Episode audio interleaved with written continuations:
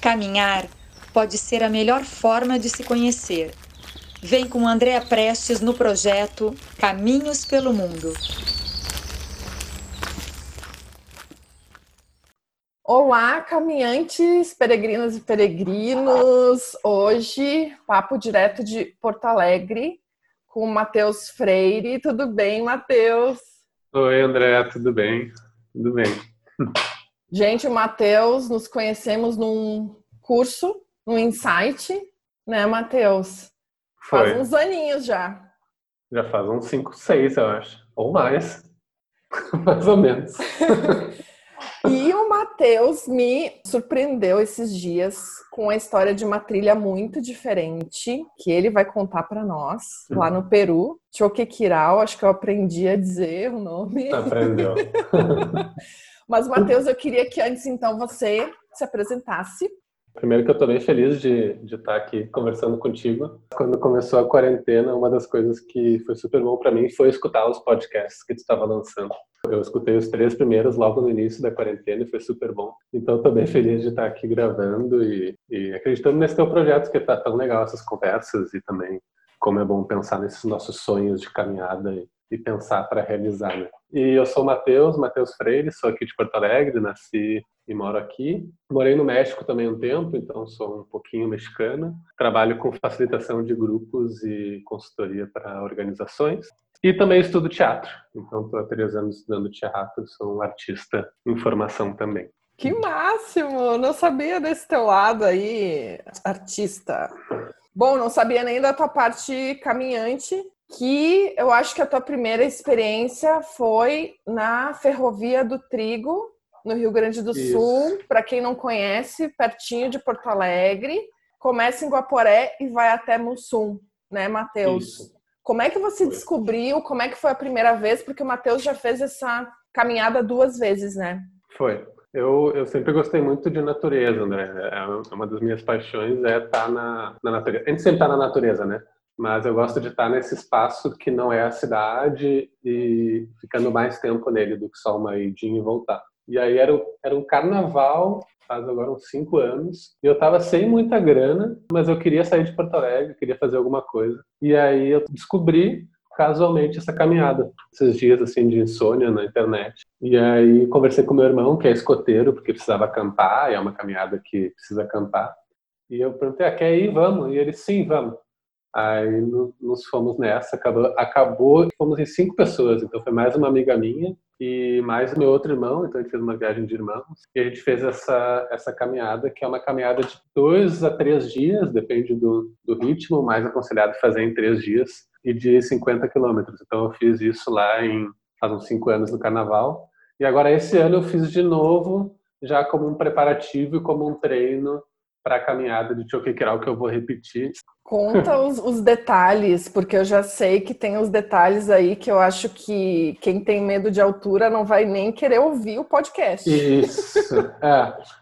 A Ferrovia do Trigo, ela é muito boa para quem está aqui em Porto Alegre, né? Que eu imagino que deve ter bastante o teu público de Porto Alegre, porque ela é muito acessível perto. Então ela, ela sai de, de Guaporé, dá para pegar um, um, ônibus até Guaporé, e aí tu caminha até Mussum e ainda pegar um ônibus de Mussum de novo para Porto Alegre. Eu fiz assim as duas vezes. Então ela é muito acessível e é uma caminhada por uma ferrovia. Então não tem como se perder, não, tem, não precisa nem olhar setas, que nem lá no, no caminho de Santiago, é só ir reto na ferrovia, não tem nenhuma, nenhuma dúvida de caminho. É só seguir os, os dois... é só seguir os trilhos. É só seguir os trilhos, é bem simples nisso. Então, é uma ótima caminhada para iniciantes mesmo, para experimentar, né? Agora, tem dois desafios que são um pouco mais, que daí tem que estar assim. Um deles é a altura, porque uh, é na serra, né? Não é muito alto, é 500 metros, sai de 500 e chega a 50. Mas tem, nos viadutos, tem, no, nos trens, tem os viadutos vazados. Então, são alguns viadutos que eles têm só a, o dormente, que chama, que é o dormente do trem, aquela tira de madeira, mas não tem nada entre um dormente e outro, num viaduto. Então imagina olhar para 200 metros, que é um dos maiores lá, tem perto de 200 metros para baixo, sem nada, e tu caminha de um dormente no outro. Não é muito perigoso, assim. Tipo, não é perigoso só um cair. pouquinho.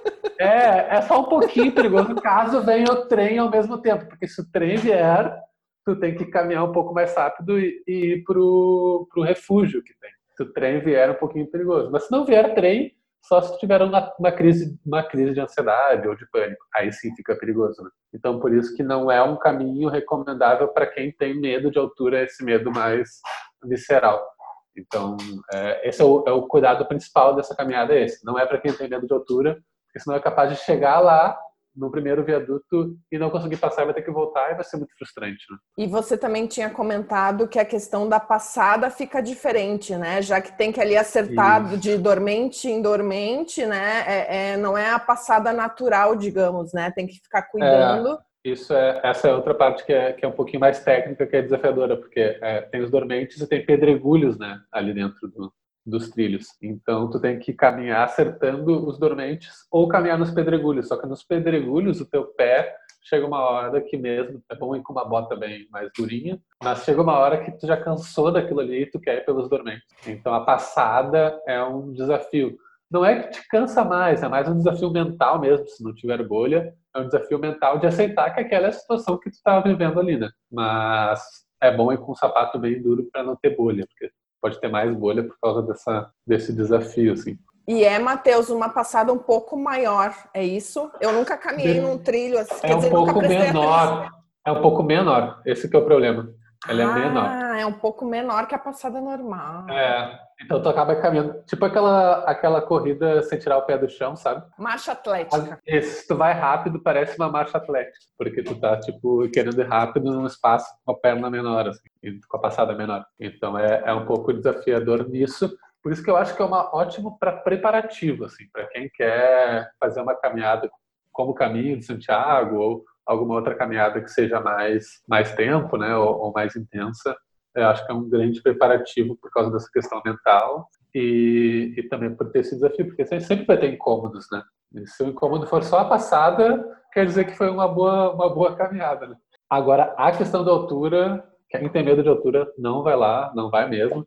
Eu fui com o meu irmão, meu irmão tem um pouco de medo de altura, esse que é escoteiro, que está super acostumado a fazer coisas super desafiadoras, mas ele tem medo de altura. Né? Na hora ele ficou com bastante, não é muito medo, né? mas ele ficou com dificuldade de passar. Ele passou de mão dada comigo uma parte, outra parte com o meu outro irmão, porque bem devagarinho. Então tem esse desafio. Ah, tem uma outra coisa muito legal dessa caminhada, que eu já fui lá, eu fui lá três vezes, porque teve a outra vez que eu fui, que eu fiquei fazendo correia num, num hostel, que é o Eco Refúgio, que ele é bem pertinho do viaduto, de um dos maiores viadutos que tem ali. Então dá para ficar nesse hostel desse hotel e fazer a caminhada, que foi o que eu fiz uma vez, que eu fui com a minha namorada e a gente fez caminhadas, mas voltava pro, de noite pro, pro hotel. Então é uma opção bem legal também, mais tranquila para ir com a família. Então não tem necessidade de acampar, não é obrigatório acampar ou é? Se for fazer a caminhada de Guaporé para Mussum inteira, que são os 50 quilômetros, vai ter que acampar. Então, essa é, é a parte também que precisa avaliar se a pessoa quer uma, uma caminhada aqui, tem que acampar. Porque na primeir, no primeiro dia, se tu caminhar, o, o, primeiro, o primeiro camping que tem está a mais de 30 quilômetros, uns 30 quilômetros, 25, um pouco mais. Então, a não ser que tu comece muito cedo e para caminhar os 30 quilômetros ali, aí tu consegue acampar no primeiro camping mas aí tem que ter um preparo já maior, né? Para fazer por causa da passada e tudo. Então, meio que não é, não é nem recomendável tu fazer essa caminhada até lá, esse campo. Então, no primeiro dia, tu, tu, é, tu vai ter que acampar.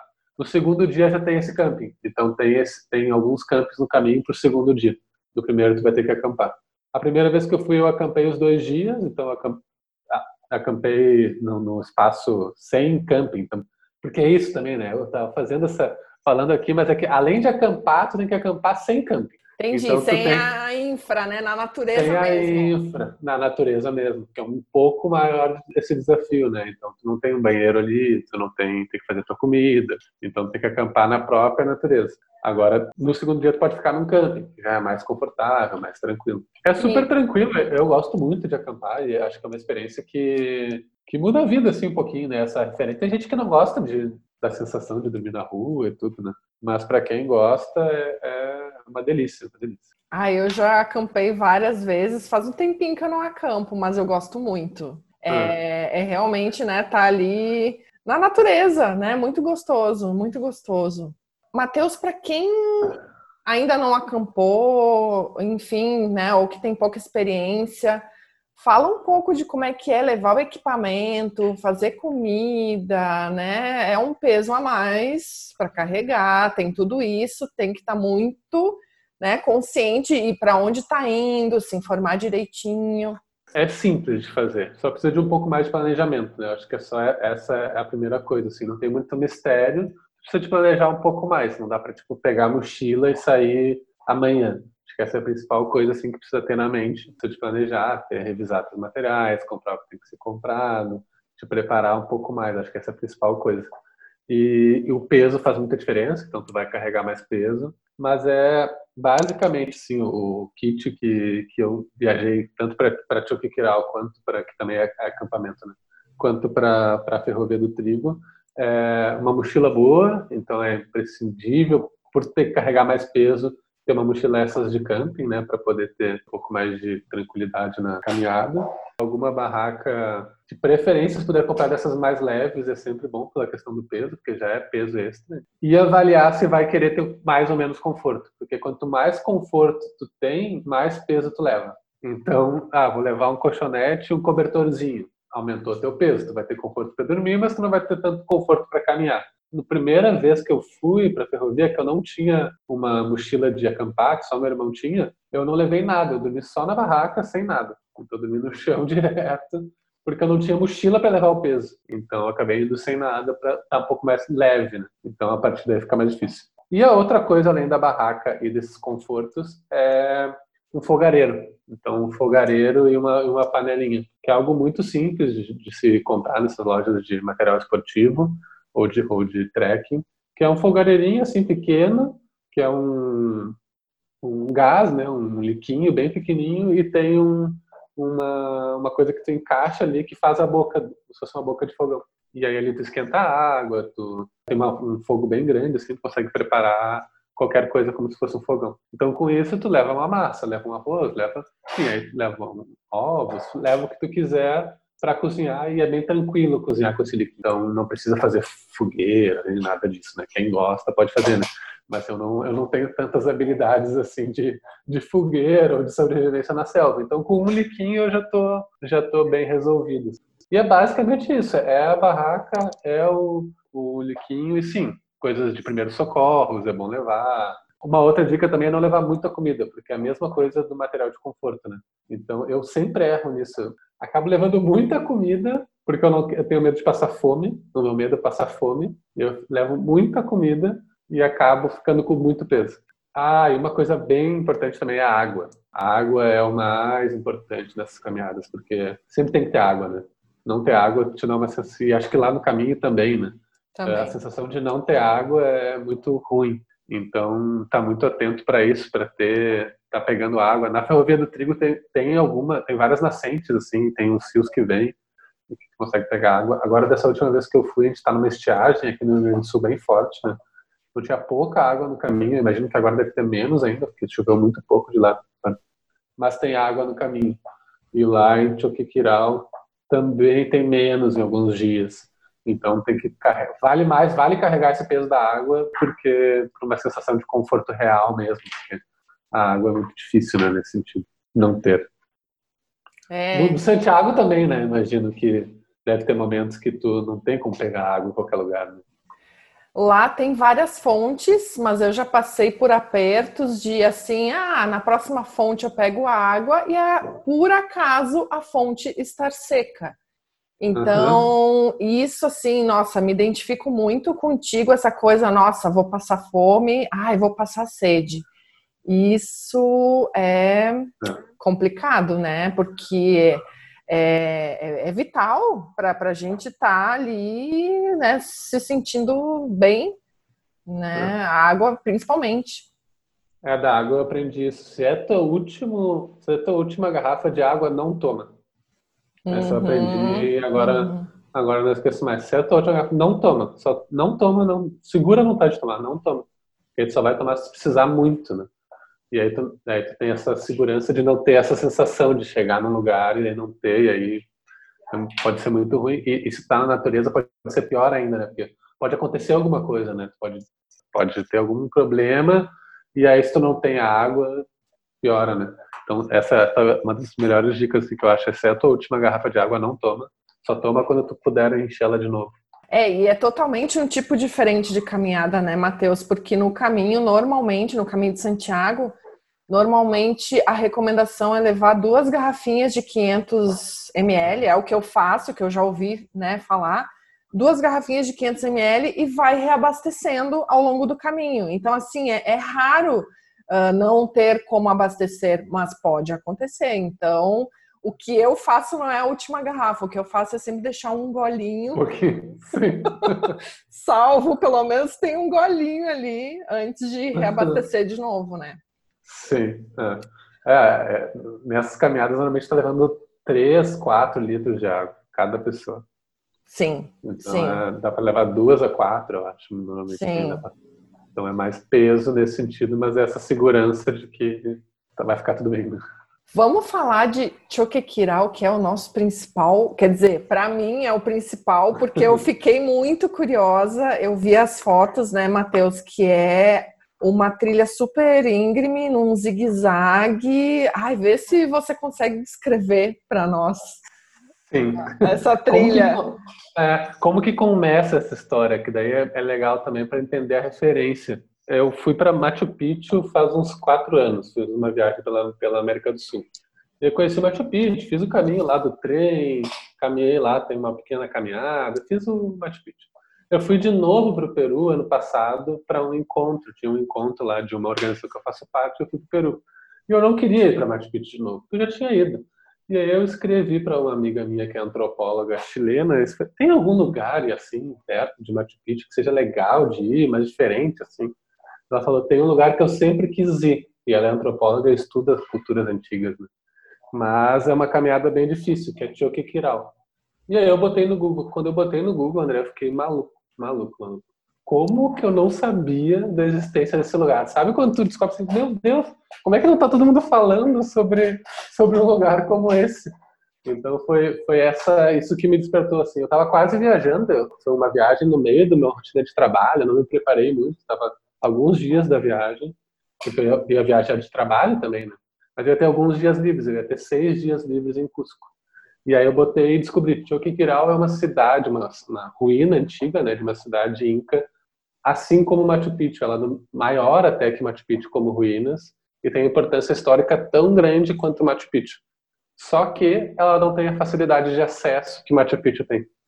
Então, o governo peruano construiu o trem para chegar a Machu Picchu, montou toda uma estrutura, mas Choquequirau ficou lá esquecida, porque não, não, Machu Picchu já basta, né? Já tem muita gente visitando Machu Picchu. Então, Choquequirau ficou esquecida. E aí eu descobri essa caminhada e aí eu fui e fiz e fiz essa caminhada, foi bem assim, vou e vou fazer. Fui e fiz eh, ano passado uma caminhada de 50, de 30, 60 quilômetros e de volta. Então tu vai, vai e volta na mesma, no mesmo, mesmo, na mesma trilha, né? Então ela não é, eu fiz em, em, quatro dias e três noites. Ela não é tão extensa em quilometragem, né? 60 quilômetros para quatro dias para quem caminha sabe que não é tanto assim. Mas tem o grande desafio que é a altimetria porque a gente sai de 3 mil metros e desce para menos de 1.500. Aí de 1.500 a gente sobe para 3 de novo. E depois a gente desce de 3 para 1.500 e sobe para 3 de novo. Então é, é umas subidas e descidas muito fortes. Tá sempre subindo ou descendo. É muito estranho que tu não tem a sensação de caminhar no plano. Tem só uma mini caminhada que é no plano. Tu tá sempre descendo ou sempre subindo. E tem um dia, que é o dia que é um dos dias mais inesquecíveis da minha vida, essas coisas que a gente passa de esforço físico, que é seis horas de subida. Mas pensa naquela. É, de Porto Alegre, né? de Porto Alegre também. Tem muita lomba aqui. Pensa na Lucas de Oliveira, que é talvez uma, a maior lomba da cidade. Para quem está escutando, pensa na maior lomba da cidade de vocês. É isso por seis horas inteiras. Né? Fica seis horas subindo numa uma questão muito. Porque é um zigue-zague, né? Porque esses são os mesmos caminhos incas. Então são os caminhos construídos há centenas de anos atrás. Como que tu sobe uma montanha muito íngreme? Tu não consegue criar uma estrada de ponta a ponta. Então eles muito inteligentes criaram essas estradas uh, assim em zigue-zague, porque tu consegue ir caminhando e chegar até lá em cima. Então tu vai zigue-zagueando e para subir sei, acho que é menos, são seis quilômetros, eu acho, essa subida. Não é, é bem poucos quilômetros, só que por causa do zigue-zague, ela, ela fica inesquecível. Assim. Então é uma caminhada com muita, muita subida. O que foi uma grande prova de fogo para mim, porque eu fiz, como te falei, dessa maneira, tipo, ah, vou ir, vou ir, e aí foi muito desafiador, tipo, passei vários perrengues por causa disso. Tem a história do guia dessa uhum. caminhada, uhum. né? O que, que aconteceu, né? Porque aí eu tava lá três dias para ir fazer essa viagem e eu falei para ela, tu conhece alguém lá no Peru que possa me ajudar? E ela falou, ah, tem um outro antropólogo que é um guia, que eu pode falar com ele, ele pode te ajudar, ele é guia também. Aí eu falei com ele e ele, assim, eu sou guia, eu posso te levar. E eu, e eu tava indo sozinho, né? Então, e, e eu tinha muito pouco tempo. Eu, ah, vou contratar o guia, né? Foi com o guia. No fim, eu até acabei indo com um amigo meu, com a pessoa que eu conheci lá, que também ia para esse encontro. E aí ele, ele se animou de ir um peruano, ele foi junto. Então, fui eu, ele que eu conheci lá e o guia. Só que o guia, ele não era um guia de verdade. Ele era um antropólogo que trabalha, às vezes, como guia, entendeu? Só que ele estava muito fora de forma. Então, ele nos levou e ele estava muito mais fora de forma que nós. Ele é mais, mais velho que a gente, né? Não é jovem que nem, que nem nós. E não só por isso, né? Tem gente mais velha, eu vi a gente mais velha dando de muito melhor que eu, né? Mas ele tá muito mais fora de forma que nós. Então, a gente teve que, inclusive, carregar a mochila dele em alguns momentos. A gente fazia comida dele, porque a gente chegava nos lugares ele estava cansado, sem fazer nada. A gente tinha que cozinhar para ele. Nessa subida, a gente ficou mais de duas horas esperando ele terminar a subida. A gente já estava pronto lá em cima e ficou mais de duas horas esperando ele. Então, foi uma experiência de aceitação, de aceitação da realidade também muito grande. Era um cara muito legal, uma figura, assim, em vários sentidos, mas não foi um guia muito útil, porque essa é uma caminhada que consegue fazer sozinho. Ela é muito sinalizada, é um caminho muito antigo, tem gente caminhando, tem gente fazendo a trilha. Então, é uma caminhada tranquila de fazer sozinho, nem precisaria do guia mas como eu estava indo totalmente sozinho, sem me preparar e sem ninguém que eu conhecesse que me contasse como era, eu acabei contratando o guia. Hoje, se alguém quiser ir, muita gente vai para Machu Picchu, né? Então eu recomendo muito fazer essa caminhada. Uh, se tiver um tempo é impressionante assim. E não precisa contratar um guia. Se tu tiver preparo, se tu gosta de natureza, vai sozinho, leva até para alugar material de camping lá em Cusco. Tu pode alugar em Cusco e ir sozinho precisa de guia se quiser mais conforto. Então, caso tu... mas aí não contrata esse esse meu guia, dá para contratar lá. dá para contratar o, o, pessoal bom que lá em Cusco tem muita gente muito boa de turismo, né? E aí eles eles fazem comida para ti quando tu chega no camping, eles te levam nos melhores campings, eles eles contratam se tu quiser mulas para carregar a tua a tua mala. Então, se tu ficar muito mal, eles vão chamar uma mula para te levar. Então tem os, os, guias turísticos lá e as empresas mesmo de turismo que te deixam essa viagem que não é confortável, né? Tu vai ter que subir, assim, vai ter uma coisa de desconforto, mas deixa muito mais confortável do que fazer sozinho, carrega, principalmente carregando a mochila, né? Então eles carregam a mochila para ti, é um grande, um grande alívio. Então todas as idades e todos os preparos dá para ir, assim.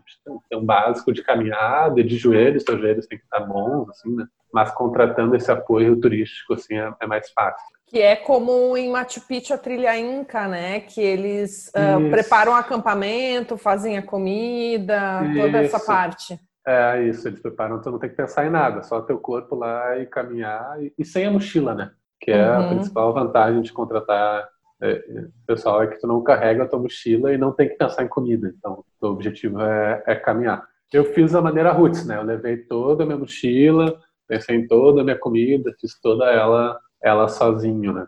E para acampar tem infraestrutura de, de camping ou não? Tem, tem, tem infraestrutura de camping. Então é, é uma caminhada bem, ela não é tão turística, ela é Machu Picchu, para te ter uma ideia, André, 5 mil pessoas visitavam por dia, né, antes desse isolamento. 5 mil pessoas por dia em Machu Picchu. Agora, nesses últimos meses, né, que deu um boom no, no ano passado. E uh, em Choquequirau, entre 20 e 50 pessoas por dia.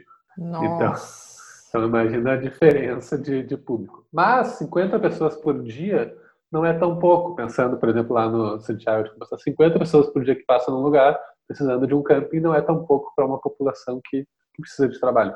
Então tem os campings lá que são parecidos com o que eu vejo de Santiago, que é, é o pessoal lá de lá, que mora lá e que te recebe tanto no camping como também tem lá uma, uma vila que tem uh, hospedagem mesmo, né, para dormir uma cama Mas também dá para acampar na rua. Teve um dia que a gente acampou fora do camping. Então, eu tava, a gente caminhou, não, a gente não queria chegar no camping, a gente estava bem cansado, encontrou um lugar e a gente acampou ali. Então, também dá para acampar fora de camping para quem, quem gosta. E vamos falar da importância do preparo físico e de levar uh, o kit de primeiros socorros.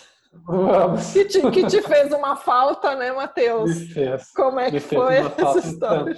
É, me fez uma falta e tanto, porque, como eu já falei, eu fui sem preparo. Eu já estava, eu estava numa época que eu não estava fazendo exercício físico, apesar de caminhar, de sempre fazer exercício na minha, na minha vida, mas eu estava alguns anos mais focado no trabalho, exageradamente focado no trabalho, sem cuidar tanto do meu corpo. Eu fui muito confiante, né, que não ia acontecer nada. Só que uma subida dessas não é pouca coisa, né, André? Ela é muito desgastante. A subida e a descida também. A descida a gente acha que não é, mas a descida para o joelho é muito desgastante. Quando eu fui voltar de Choquequiral, já tinha feito a primeira parte, fui voltar, me deu uma dor no joelho, mas meu joelho ele não. Cada pisada era uma pontada de dor, muito forte, assim. Então meu joelho começou a reclamar muito, muito, muito. E a gente não tinha levado nada de remédio. Então, e tinha toda a volta para fazer, né? E aí, só que, e aí o que eu faço, né? Eu estava muito desesperado, meu Deus, como é que eu vou voltar esse caminho? Eu comecei a conversar com as pessoas e as pessoas tinham seus kits de, de remédios e as pessoas me davam um paracetamol, um remédio para dor. Então eu fui na volta catando remédios com os caminhantes que passavam para poder aguentar essa dor no joelho, rezando, torcendo para que ela não não estourasse, né? Estourasse, esse, não ia ter remédio suficiente. Tava quase já contratando uma mula para mim para desistir, tava a ponto de fazer isso, né? Porque também às vezes é às vezes, desistir entre aspas, né? Porque eu tava lá, tava fazendo tudo aquilo, não ia ser um desistir, né? Ia ser um pedir ajuda mais que desistir. Sim. Desistir era não ir, né? Tava quase pedindo ajuda, mas eu achei que dava, fui indo e acabou que a história teve um final bom, que eu não, não estourei meu joelho, não, não aconteceu nada, depois me recuperei assim tranquilamente. Mas foi bem desafiador fisicamente, agora que eu vou fazer essa caminhada de novo, eu tô há meses já fazendo uma preparação física, com um preparador, então estou treinando duas vezes por semana. Agora estava fazendo mais caminhadas, caminhando também.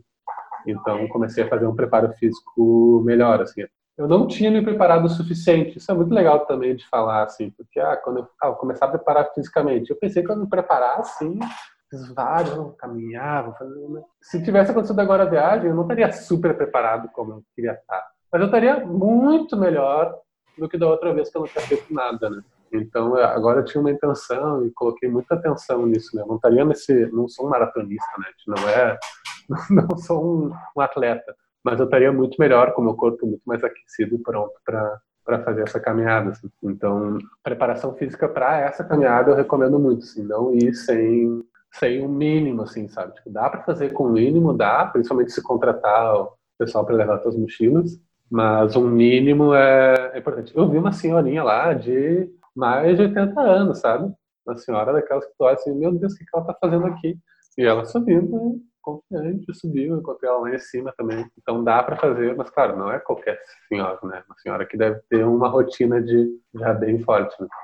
Então, um pouco isso, assim. Eu não sei como que é, como que é em, nos caminhos de Santiago, né? Mas eu imagino que também é super importante, né? Senão tu vai sofrer muito. Senão, dá para fazer sem? Dá. Mas tu vai sofrer mais. Exato. É um pouco, e tem mais risco, né? Tu vai sofrer mais na hora e tem um risco a mais que tu vai correr do pós que é pior, o sofrimento no momento, tá, a gente passa, mas o risco de ter alguma coisa mais séria no pós é sendo pós agora ou sendo pós quando a gente for mais velho, né? acho que é o mais arriscado, assim. Agora que eu tô fazendo preparação física com o cara, o Pedro, o Pedro até, conhece o Pedro? Sim, sim, Pedro, Pedro Wacker. Claro, é meu preparador físico, recomendo aí para quem é de Porto Alegre, Pedro Wacker. Ou quem está atendendo online agora também, né?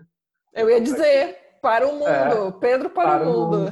Pedro para o mundo. E aí eu aprendo muito com o Pedro o processo, né? Como as coisas são um processo para chegar e fazer uma coisa intensa de físico. Tem um processo para chegar lá. Se tu não tiver esse processo de devagar até acelerar, o teu corpo vai sofrer, né? Tu vai colocar ele numa situação extrema e nem fazer uma prova, vai fazer uma prova uh, sem se preparar, vai ter uma consequências negativas para o teu mental, para ti, né?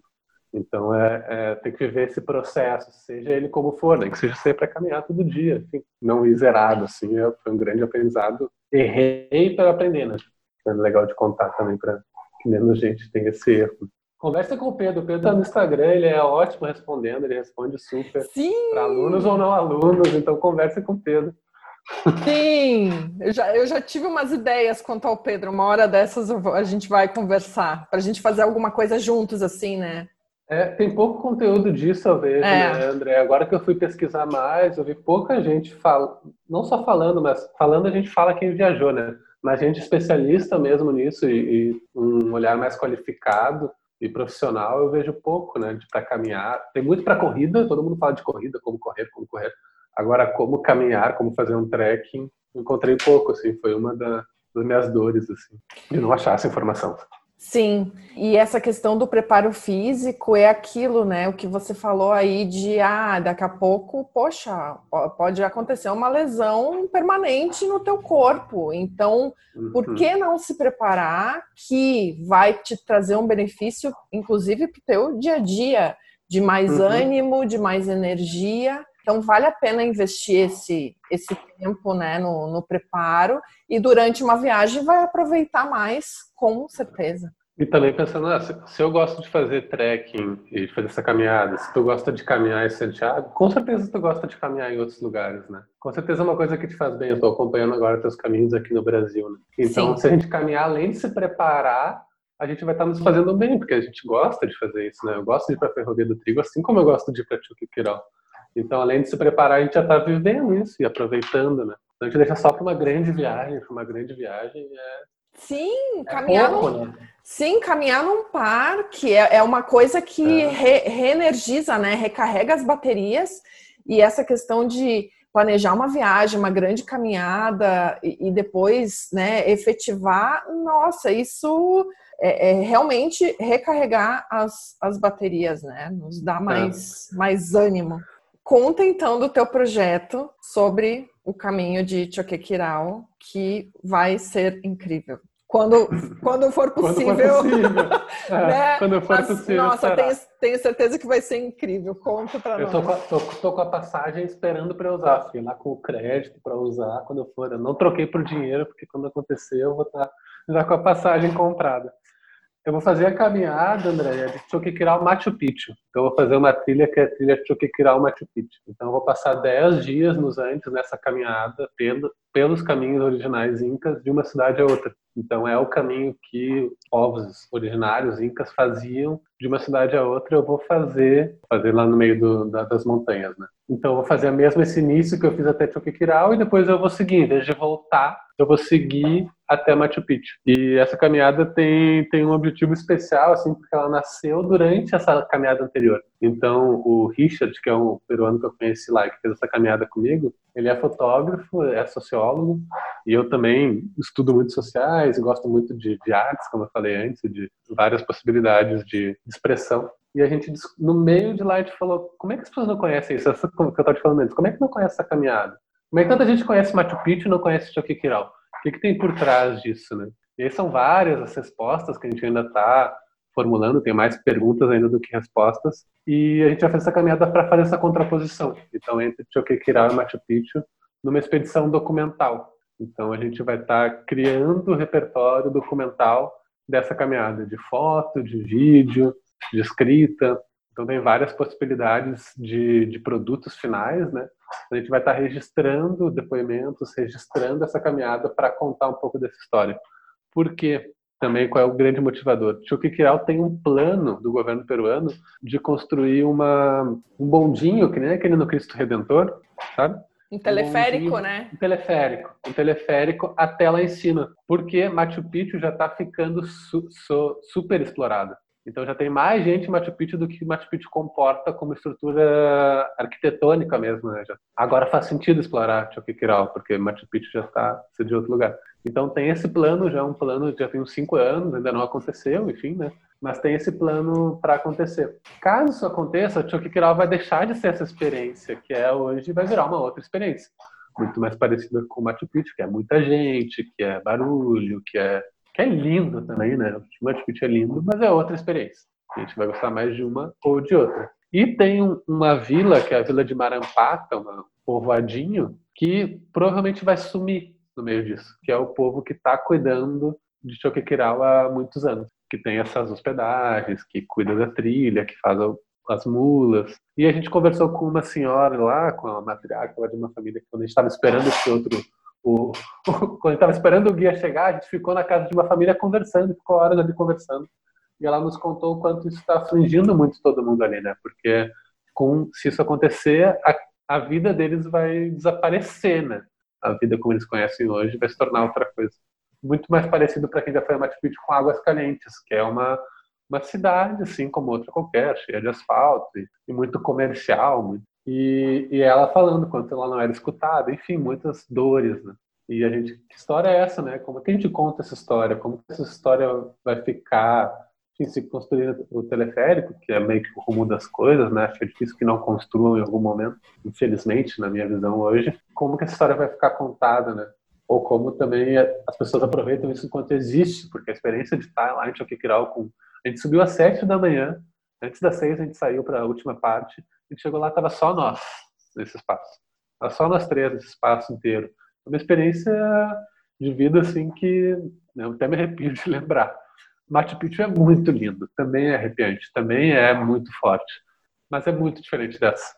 Você está lá com mais milhares de pessoas, tu sobe de ônibus se tu quiser, tu chega de trem, então, dessas provocações, dessa vontade, durante a caminhada, nesse dia de noite, quando a gente estava lá numa fogueira, a gente, sabe, a gente faz um documentário disso. E aí a gente teve esse sonho lá. E aí, esse ano, é, a gente ia concretizar, né? Eu comprei a passagem, então vou, vamos fazer, vamos, vamos fazer acontecer. E sem muito saber como ainda, né? Descobrindo isso, mas vamos fazer acontecer. Aconteceu da, da, do Covid, agora está está parado e a gente está se estruturando para fazer de novo e fazer melhor. Então a gente já está conversando com uma produtora de vídeo, já tem várias ideias possíveis de, de como levar esse projeto para algo mais, mais marcante. Também esperado muito de muitos canetes, como tu mesmo, né, André? Teu projeto de fotográfico, assim, né? Então, também de levar isso para mais gente. E também com uma experiência de vida, né? Porque tem muito mais do que só a caminhada, né? Tem esse processo interno que é muito forte, que a gente aprende muito. Então, explorar também essa,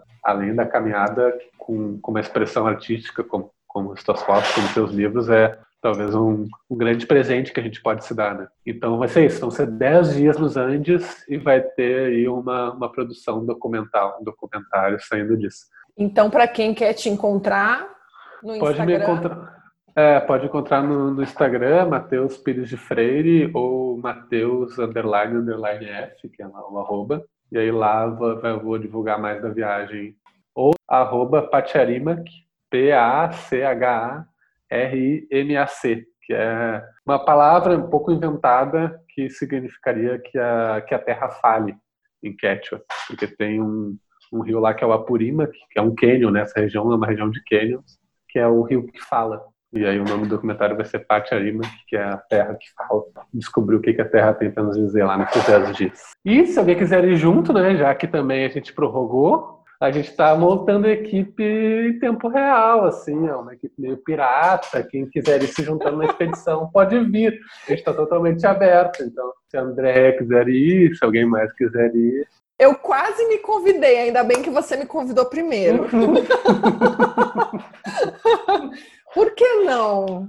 Né? É. Por que não? Mas aí realmente eu fico imaginando toda a preparação, equipamento, é outra coisa, né? Mas, não, mas vamos conversar, vamos, vamos a conversar gente, sobre isso. A gente se ajuda, não tem, não, não vai ser não por isso.